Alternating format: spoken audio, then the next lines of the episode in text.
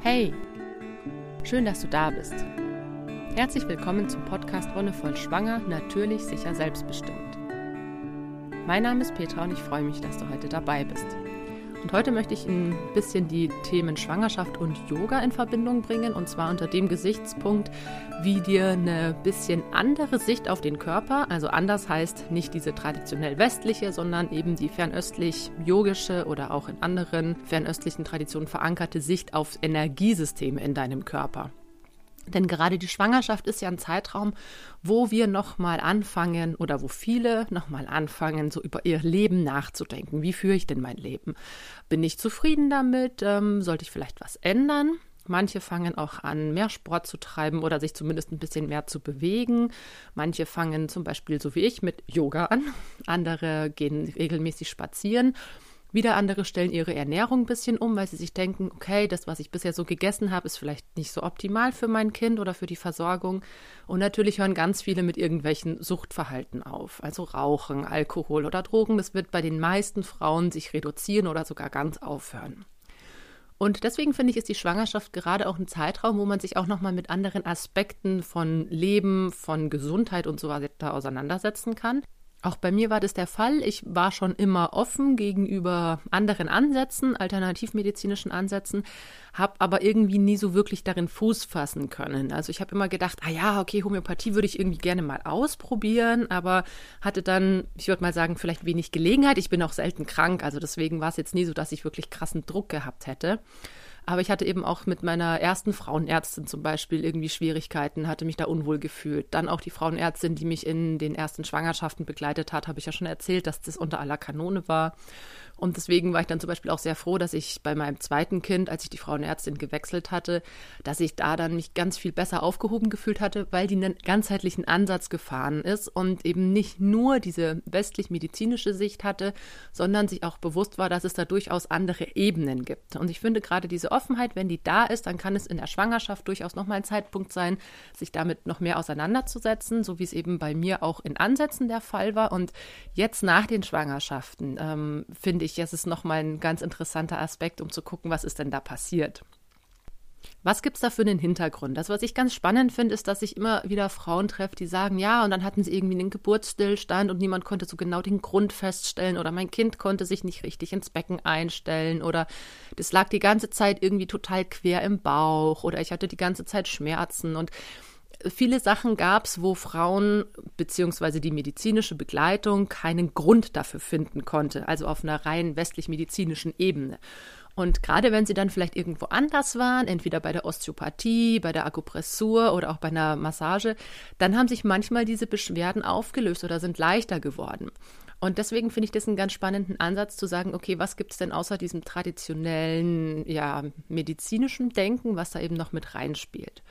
Und im Yoga, aber eben auch in vielen anderen fernöstlichen Traditionen ist die Vorstellung, dass es eine Art Lebensenergie gibt, die uns umgibt, die uns durchdringt, die überall und in allem drinsteckt. Manche nennen das Chi, andere nennen das Prana, wie auch immer. Ich bin aus der yogischen Tradition her geprägt, deswegen ist es für mich eher das Prana, aber das Chi ist, glaube ich, das, was die meisten wirklich auch noch so kennen, so wie das Chi fließt und dass es da eben auch Blockaden geben kann. Also, dass irgendwo an einem gewissen Punkt unter einem Körper sich die Energie staut, dass diese Lebensenergie nicht mehr fließen kann und dass es in diesem Bereich dann zum Beispiel zu Beschwerden kommen kann oder dass aufgrund von irgendwelchen vorangegangenen Beschwerden oder auch emotionalen Ereignissen sich diese Blockaden überhaupt erst gebildet haben. Also das ist auch so ein wechselseitiges Bild, dass es Sachen gibt, die dich beeinflusst haben und deswegen eine Blockade verursachen und aus dieser Blockade heraus sich dann wieder andere Krankheiten oder andere Zustände manifestieren können. Und das ist irgendwie ganz spannend zu sehen, dass es häufig so ist, dass es auf einer emotionalen Ebene eine Blockade gibt oder ein Ereignis gab, das die Blockade hervorgerufen hat. Das ist zum Beispiel bei Frauen, also der extreme Fall ist zum Beispiel Missbrauchserfahrungen. Ne, also wenn ich als Kind oder auch als junge Frau missbraucht worden bin, sexuell, dann ist es was, was sich in meinen Energieknoten, in meinen Energiezentren, die auch Chakren genannt werden, festsetzen kann im Körper, auf deinen Körper verteilt, gibt es sieben von diesen Energiezentren. Das erste im Beckenboden, das zweite in den Sexualorganen, ungefähr so eine Handbreit unter dem Bauchnabel. Dann das dritte in der Gegend des Bauchnabels, das vierte im Herzen, das fünfte in der Kehle, das sechste zwischen deinen Augen und das siebte am Scheitelpunkt. Und gerade für Schwangerschaft, Geburt und auch für Wochenbett sind die unteren vier eigentlich entscheidend. Und gerade diese unteren vier, eben der Beckenboden, der steht für zum Beispiel für sowas wie Urvertrauen. Also wirklich dieser unterste Punkt, der Damm in gewisser Weise auch, das heißt, dass zum Beispiel Frauen, die ähm, Dammverletzungen haben, dass das tatsächlich auch mit solchen Erfahrungen von Vertrauensverlust zum Beispiel einhergehen kann, dass Frauen, die am Damm auch anfällig sind, sowas vielleicht auch in ihrer Geschichte schon erlebt haben. Aber auch, dass Frauen, die zum Beispiel einen Dammriss oder Dammschnitt hatten, der schlecht heilt, dass das bei, so, bei denen immer noch Thema sein kann.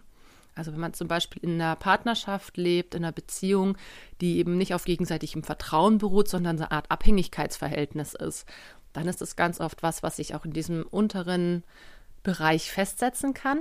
Oder was natürlich auch krass ist, ähm, aber auch immer noch vorkommt, ist, wenn aus dem Elternhaus nicht dieses Urvertrauen mitgegeben wurde. Ich finde es immer noch krass, dass es heutzutage leider noch nicht ganz aus der Welt ist, dass es, ähm, ja, Erziehung will ich es gar nicht nennen, sondern ja, Betreuungsmethoden gibt, die dieses Urvertrauen wirklich bombardieren, wo es eben darum geht, ja, Kinder tatsächlich irgendwie schreien zu lassen, sei es jetzt halt bei Schlaflernprogrammen oder dass man immer noch der Meinung ist, dass das Schreien eben keinen Sinn hätte, dass Kinder die das nur zum Manipulieren benutzen oder sowas. Und das ist was, was, wenn es wirklich ähm, durchgezogen wird. Ich meine, wenn es eine einmalige Erfahrung ist, dass ein Kind schreit und dem wird nicht nachgegeben, dann setzt sich das nicht automatisch in der Blockade fest. Aber es gibt natürlich, wenn es gehäuft vorkommt und dann erhöht sich die Chance, dass das passiert. Und dann kann es tatsächlich genau in diesen unteren Bereich, im Beckenboden, im Damm, im, im ersten Chakra zu Problemen kommen. Und das erste, das ganz unterliegende Chakra, das ist auch mit dem zweiten Chakra ganz arg verbunden. Die liegen sehr nah beieinander. Eben gerade bei der Frau ist das ganz deutlich zu sehen. Das zweite Chakra ist wirklich so der ganze Bereich um die Gebärmutter und die Eierstöcke herum. Das hat ganz viel mit Kreativität zu tun, also mit dem Erschaffen. Und das drückt sich ja gerade in der Schwangerschaft sehr gut aus. Und Frauen, die zum Beispiel Probleme mit Unfruchtbarkeit haben oder vermeintlich unfruchtbar sind, und man sagt, okay, ja, die haben eigentlich, ja, eigentlich einen Eisprung und die Gebärmutterschleimhaut ist irgendwie auch da, bildet sich auch ganz gut aus und der Zyklus ist auch vielleicht irgendwie regelmäßig trotzdem ist die Frau irgendwie unfruchtbar, dann kann es tatsächlich einfach einen emotionalen Grund auch der hingegen haben. Auch hier sexuelle Missbrauchserfahrungen oder auch die Wertschätzung des eigenen Körpers, dass ich mich mit meiner Weiblichkeit irgendwie nicht so gut arrangieren kann, dass mir gesagt wurde, ihr Frauen oder dass ich gelernt habe, dass Frau sein was ist, was eben in der Gesellschaft weniger Bedeutung hat und ich mich deswegen damit nicht identifizieren will dann kann es auf einer energetischen Ebene auch dazu führen, dass zwar aus rein medizinischer Perspektive alles passt, aber auf dieser energetischen eben irgendwo eine Blockade ist, die dann dazu führt, dass es nicht klappen kann. Und es ist ganz spannend, dass man eben ganz häufig bei solchen Frauen, bei denen auf medizinischer Ebene quasi Eisprung funktioniert, Zyklus funktioniert, Spermien, die da dazukommen, könnten das Ei auch befruchten. Nicht jedes Ei, das befruchtet ist, nistet sich auch ein. Und das ist ganz spannend, dass es da, äh, also das habe ich in einer ganz spannenden Dokumentation gesehen, wo es eben um so einen ganzheitlichen Aspekt geht dass die Gebärmutter, obwohl sie die Schleimhaut aufgebildet, äh, ausgebildet hat und theoretisch bereit wäre, dieses Ei, dieses befruchtete Ei aufzunehmen und in sich reifen zu lassen, dass die es trotzdem abstößt. Also, dass es nicht automatisch heißt, jede Gebärmutterschleimhaut nimmt auch eine befruchtete Eizelle auf, nur weil die da ankommt. So, nee, nee, so ist es halt nicht. Da gibt es eine Art energetische Barrikade, die errichtet wird, wenn sich der Körper dazu nicht bereit fühlt. Und ja, genau, das, ähm, das ist, finde ich, was ganz Spannendes, was man eben so rein medizinisch nicht erklären kann. Aber wenn man auf die energetische Ebene schaut, dann vielleicht doch sich eher hm, ja, einen Reim draus machen kann. Das dritte Chakra, das eben so im Bauchnabelbereich ist, das ist eins, das eben in der Schwangerschaft auch sehr stark beansprucht ist, weil ja, da geht es um so Themen wie Selbstvertrauen, Selbstwertgefühl, Stolz, Mut und Kraft auch. Aus unserem Nabelzentrum kommt ganz viel Kraft in dieser Vorstellung. Das Zentrum vom Qi ist auch in dieser Gegend. Und das ist natürlich ein Bereich, der sich auch von außen offensichtlich in der Schwangerschaft sehr stark verändert, weil dein Bauch kommt ja nach außen und rein anatomisch öffnet sich dein Bauch, weil zum Beispiel auch diese Bauchmuskelstränge auseinanderdriften. Dein, dein ganzes ja, Sein wird rund und offen und weich. Und es hat tatsächlich diesen Effekt von ähm, verletzlich sein. Also sich wirklich öffnen, einerseits in der anatomischen Hinrichtung, dass die Bauchmuskelstränge und das Gewebe dünner wird, aber auch auf einer emotionalen, dass Sachen uns ja viel näher gehen als vielleicht in einem Zustand, wo wir nicht schwanger sind. Und genau, das ist auch sowas, wo man ganz viel machen kann, wenn man sowas äh, merkt, dass man von außen ja irgendwie stark beeinflusst wird oder dass man diese äußeren Einflüsse auch einfach sich viel mehr zu Herzen nimmt, da kann man dann versuchen, einfach mit entsprechender Kleidung was zu machen, dass man sich nochmal ein Bauchband umlegt, dass man versucht, sich gerade in der Bauchgegend immer gut zu bedecken und zu schützen und dass man, wenn man das eben nicht möchte, auch den Bauch nicht so präsentiert. Manche finden das super toll, manche finden das auch wunderbar und das ist ja auch schön, wenn es so unterschiedliche Handhabungen gibt. Aber wenn du merkst, dass das für dich einfach unangenehm ist, dann nimm dir das auch raus, dass du sagst, hey, ich möchte, dass mein Bauch eben auch nicht unbedingt sichtbar ist. Da gibt es ja auch verschiedene Umstandsmode, die den Bauch entweder betont oder auch versucht unsichtbar zu machen. Und auch was das Berühren angeht. Wenn du nicht möchtest, dass jemand deinen Bauch berührt, dann ist das deine Sache und dann ist das vollkommen okay, selbst wenn es dein Partner ist. Auch dein Partner muss nicht, nur weil er dein Partner oder deine Partnerin ist, das Recht haben, deinen Bauch berühren zu dürfen. Das ist immer noch dein Bauch. Und wenn du dich dabei unwohl fühlst, dann darfst du auch sagen, nee, stopp, nicht mal du. Und das vierte Chakra, das ist beim Herzen. Das Herzzentrum hat ganz viel mit den Themen Liebe und Dankbarkeit zu tun. Und wie der Name schon sagt, es ist nicht nur wirklich auf das anatomische Herz bezogen, sondern auch auf unsere Gefühlswelt. Das heißt, wenn wir da ja, Sachen erlebt haben, die uns wirklich emotional sehr belastet haben, wenn wir enttäuschende Beziehungen erlebt haben, wenn wir ich sag mal in Anführungszeichen, hintergangen wurden, dann ist das auch was, was sich in diesem Herzchakra manifestieren kann. Und in diesem Bereich, gerade hm, wenn man sich so diese, ja, diesen Brustkorb als ja, Schutzraum einerseits anschaut, aber auch vielleicht als Gefängnis. Also das ist so die Frage, wie es wahrgenommen wird. Wenn nämlich, wenn du negative Erfahrungen in diesem Chakra, in diesem Energiezentrum erlebt hast, dann ist es ganz oft so ein einengendes Gefühl, dass es eben eng um die Brust ist, dass man, dass es schwer ums Herz ist. Und das hat tatsächlich man hat festgestellt, dass das wirklich anatomisch der Fall ist, dass diese Muskeln, die zwischen den Rippen sind, die sogenannte Zwischenrippenmuskulatur, sich beim Atmen weniger ausdehnt als bei Leuten, die sowas nicht haben. Also das ist, das sind eigentlich nur Millimeterbewegungen. Das kannst du mal versuchen, wenn du nicht in den Bauch atmest, sondern wenn du in die Brust atmest. Also deinen Brustkorb bei der Einatmung so weit wie möglich werden lässt und die Schultern hebst und den Bauch auch so ein bisschen einziehst, was eigentlich total die bescheuerte Atmung ist, weil eigentlich soll man ja immer schön tief in den Bauch atmen. Aber manchmal machen das Leute automatisch, wenn man sagt, atme tief ein, dass sie dann den Bauch einziehen und die Brust rausdrücken. Ist eigentlich total falsch, habe ich ja beim, bei der Folge übers Atmen erzählt, dass das ziemlich kontraproduktiv ist.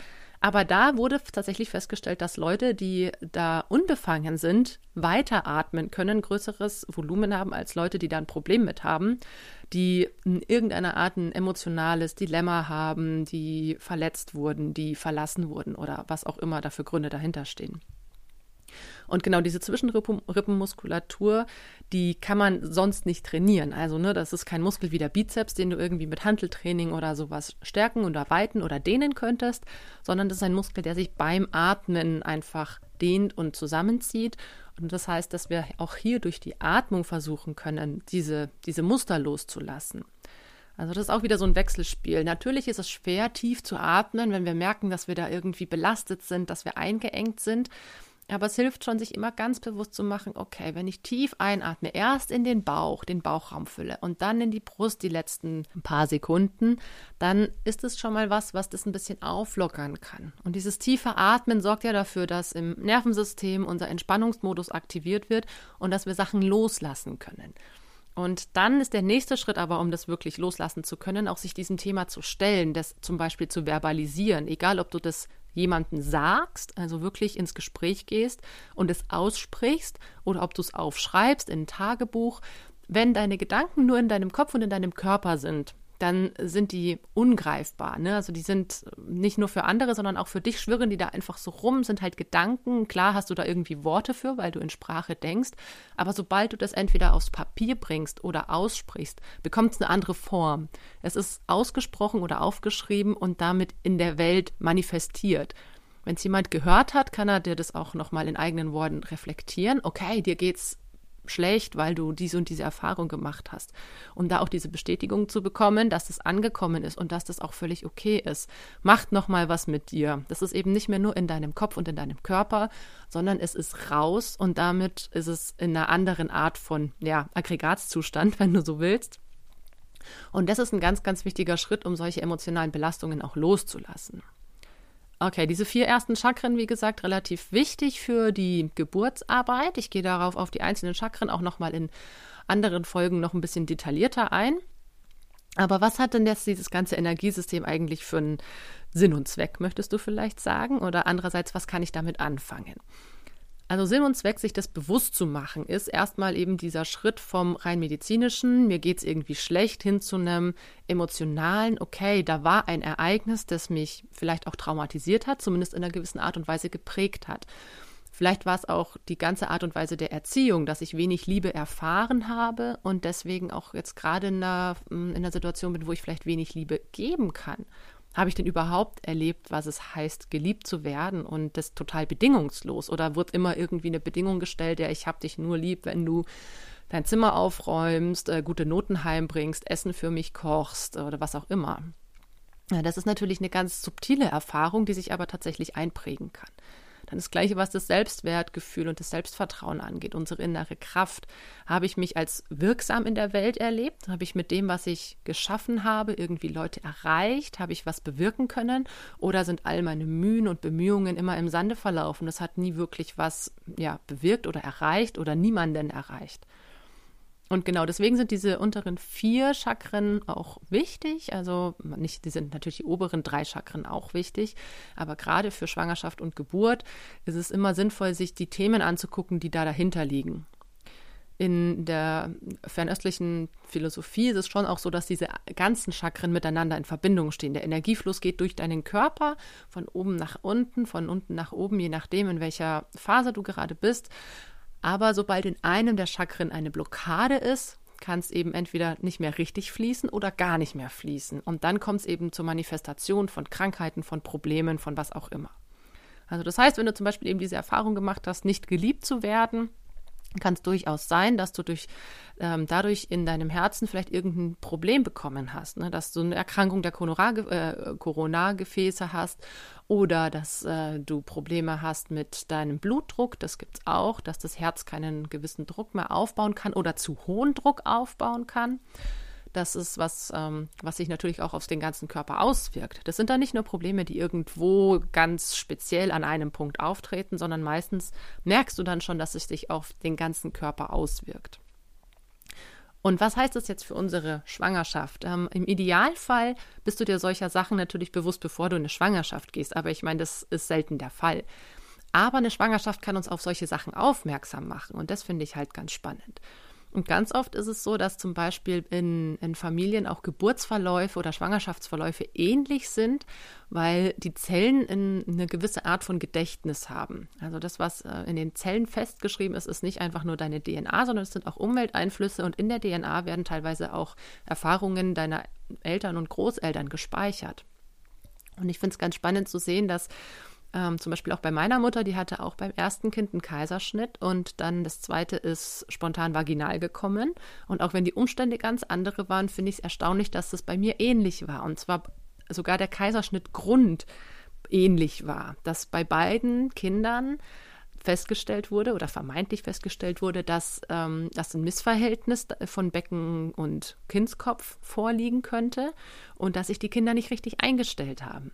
Also das finde ich halt spannend, äh, wenn man das sich so anguckt, okay, und was liegt da dahinter? Und ich habe für mich beschlossen, mich mit diesen Themen auseinanderzusetzen und habe zum Beispiel auch eine Osteopathin besucht, Leider nur einmal nach meinem Kaiserschnitt, weil da mir auch die Hebamme geraten hat, gerade bei Kaiserschnitt ist es auch für die Narbe und so weiter immer ganz gut, das mal abchecken zu lassen.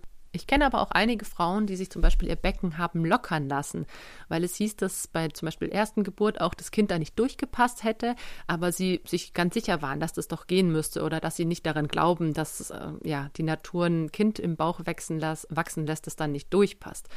Und dann hat mir eine ganz äh, spannend erzählt, dass sie dann tatsächlich auch in, bei einer Osteopathie und bei einer Massagebehandlung war oder öfter. Und das, das Becken ist ja mm, kein starrer Knochen. Das ist aus relativ großen Knochen und vereinzelten Gelenken zusammengesetzt. Und an diesen Gelenken sind Punkte, wo man arbeiten kann. Gerade das Iliosakralgelenk im Rücken oder auch die Symphyse vorne am Schambein, das sind Punkte, wo das Becken während der Geburt auch nochmal ein paar Millimeter auseinander geht. Das heißt, da wird nochmal ein bisschen mehr Raum geschaffen, sodass das Kind auch wirklich durchtreten kann, wenn es mal wirklich eng werden sollte. Frauen, die wirklich eine krasse emotionale Belastung haben, sei es jetzt aufgrund von einer Missbrauchserfahrung oder aufgrund von diesen überzogenen Erwartungen auch. Also auch überzogene Erwartungen können sich emotional niederschlagen und dann ähm, körperliche Symptome hervorrufen. Auch sowas ist was, was man vorher gut in dem Gespräch meistens auch mit der Hebamme klären kann. Also gerade wenn es ums Thema Kinderwunsch geht dann ist es auch super sinnvoll, einfach mal eine Hebamme zu kontaktieren oder eine andere Person, der man vertraut. Es kann auch eine gute Freundin sein, die man einfach anruft und fragt, hey, kannst du mir mal zuhören? Ich muss über was Wichtiges sprechen.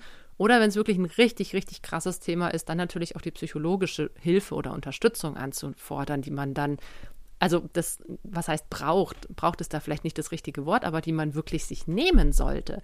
Denn Geburt ist etwas, was dich und natürlich auch dein Kind ein Leben lang prägen kann. Also sowohl du als Mutter kannst von einer traumatischen Geburt echt lange beeinflusst werden, aber genauso dein Kind. Und im Umkehrschluss aber auch, wenn ihr eine super schöne Geburt habt, dann ist das was, was euch euer Leben lang verbindet und zusammenschweißt. Und deswegen lohnt es sich auf jeden Fall total, wenn du irgendwie merkst, es ist irgendwas unstimmig oder es gibt noch ein Thema, an dem du zu nagen hast und sei es noch so klein. Also es ist nicht im Ermessen der anderen Leute zu beurteilen, ob ein Problem groß oder klein ist, sondern es ist ganz allein in deinem Ermessen. Wenn du eine Erfahrung gemacht hast, die für jemand anderen einfach, ja, sag ich mal, so pff, weggewischt wird, irgendwie, wo jemand sagt, es ist doch äh, Pille-Palle, für dich kann es eine ganz, ganz, ganz krasse Erfahrung gewesen sein, weil euer Leben unterschiedlich ist. Eure Erfahrungen sind individuell und nur weil die eine Person irgendwie das als total, ja, entspannt wahrgenommen hat oder als kein Problem wahrgenommen hat, kann es sein, dass das für dich ein großes Problem war und du da wirklich gestresst warst oder sogar ein Trauma davon getragen hast. Deswegen lass dir nicht reinreden, wenn du merkst, boah, okay, ich habe irgendwie immer, wenn der Eisprung kommt, extreme Schmerzen oder so ein extremes Ziehen, dass ich mich richtig unwohl fühle. Oder auch wenn du deine Tage so richtig stark hast, so richtig starke Periodenschmerzen und Blutungen. Und wenn du sagst, boah, und dann ist mir irgendwie noch drei Tage lang übel danach oder auch PMS als, ähm, ja, als prämenstruelles Syndrom ja relativ weit verbreitet. Solche Sachen haben häufig irgendeine Energie, Energieblockade als Grundlage, die halt sonst nicht erkannt wird in der westlichen Medizin. Und dann, wenn man zu einer, ja, zu einem ganzheitlichen Ansatz übergeht und versucht, jemanden zu finden, der auch die fernöstlichen Energieschemata mit einbezieht, dann wird auf einmal klar, ah, okay, da war irgendein Ereignis in meinem Leben, das ich jetzt damit verbunden habe und das sich auf diese Art und Weise körperlich ausdrückt. Insofern möchte ich dich einladen, deinen Körper wirklich gut wahrzunehmen. Im Idealfall spürst du schon vor der Schwangerschaft, sobald du einen Kinderwunsch hast, spürst du in deinen Körper rein und versuchst Stellen wahrzunehmen, wo du irgendwie Unwohlsein spürst, vielleicht sogar Schmerz spürst, Stellen, die dich schon dein Leben lang beschäftigen, wo du immer wieder Gedanken drauf verwendest. Und das kann wirklich eine ganz, ja, mit einer ganz leichten Meditation anfangen, dass du dich einfach hinsetzt und deinen Körper wahrnimmst. Und wichtig ist es nicht zu bewerten, dass du das einfach wirklich ganz neutral dir erstmal anguckst, okay, da gibt es eine Stelle, die fühlt sich einfach immer kacke an. Und wenn du schon in deiner Schwangerschaft bist, wenn du jetzt schon, egal ob du jetzt am Anfang stehst in der zehnten Woche oder ob du schon am Ende in der 35. bist, es lohnt sich immer, dem nachzugehen. Es ist nie zu spät. Vielleicht hast du noch die Zeit, um solche Blockaden aufzuheben. Vielleicht ist es was, was sich auch für den Zeitraum nach der Geburt noch anbietet. Vielleicht hast du auch den Kopf voll mit anderen Sorgen, dann ist das natürlich auch vollkommen in Ordnung. Aber gerade wenn du merkst, okay, da ist irgendwas, was mich belastet und du kannst es nicht so wirklich greifen, ne? das ist was, was niemand feststellen kann, rein medizinisch oder sowas, dann versuch dir das erstmal bewusst zu machen, wirklich gut hineinzuspüren und wahrzunehmen und dann an jemanden ranzutreten, der dich mit deinen Problemen auch ernst nimmt und dir in einer gewissen Hinsicht auch Hilfe anbieten kann. Wie gesagt, Osteopathie ist etwas, was auch in der Schwangerschaft super noch funktioniert. Auch Akupressur und Massagen sind Sachen, die gut gehen. Sobald jemand da ähm, unsicher ist, also von der Anwendung her, solltest du jemanden aufsuchen, der Erfahrung mit Schwangeren hat, weil ja, lass dich nicht von jemandem behandeln, der das dann nur quasi wegen am Geld macht. Das ist halt auch der falsche Ansatz, sondern such dir wirklich jemanden, der das aus Überzeugung macht und der damit auch Erfahrung hat. Insofern lade ich dich ein, wie gesagt, egal an welchem Punkt du stehst, schwanger, nicht schwanger, Kinderwunsch oder auch schon Kinderplanung abgeschlossen.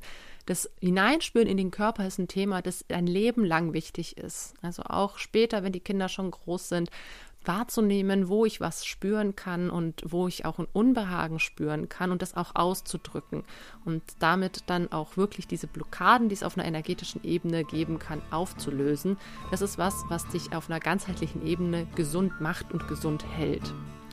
Und in diesem Sinne bedanke ich mich fürs Zuhören. Danke, dass du heute dabei warst. Und wie immer, wenn dir die Folge gefallen hat, dann lass gerne einen Kommentar oder eine Bewertung da oder teile die Folge auch gerne und sag's weiter. Wir hören uns dann in ein paar Wochen wieder. Bis dahin wünsche ich dir alles, alles Gute und noch einen wonnevollen Tag.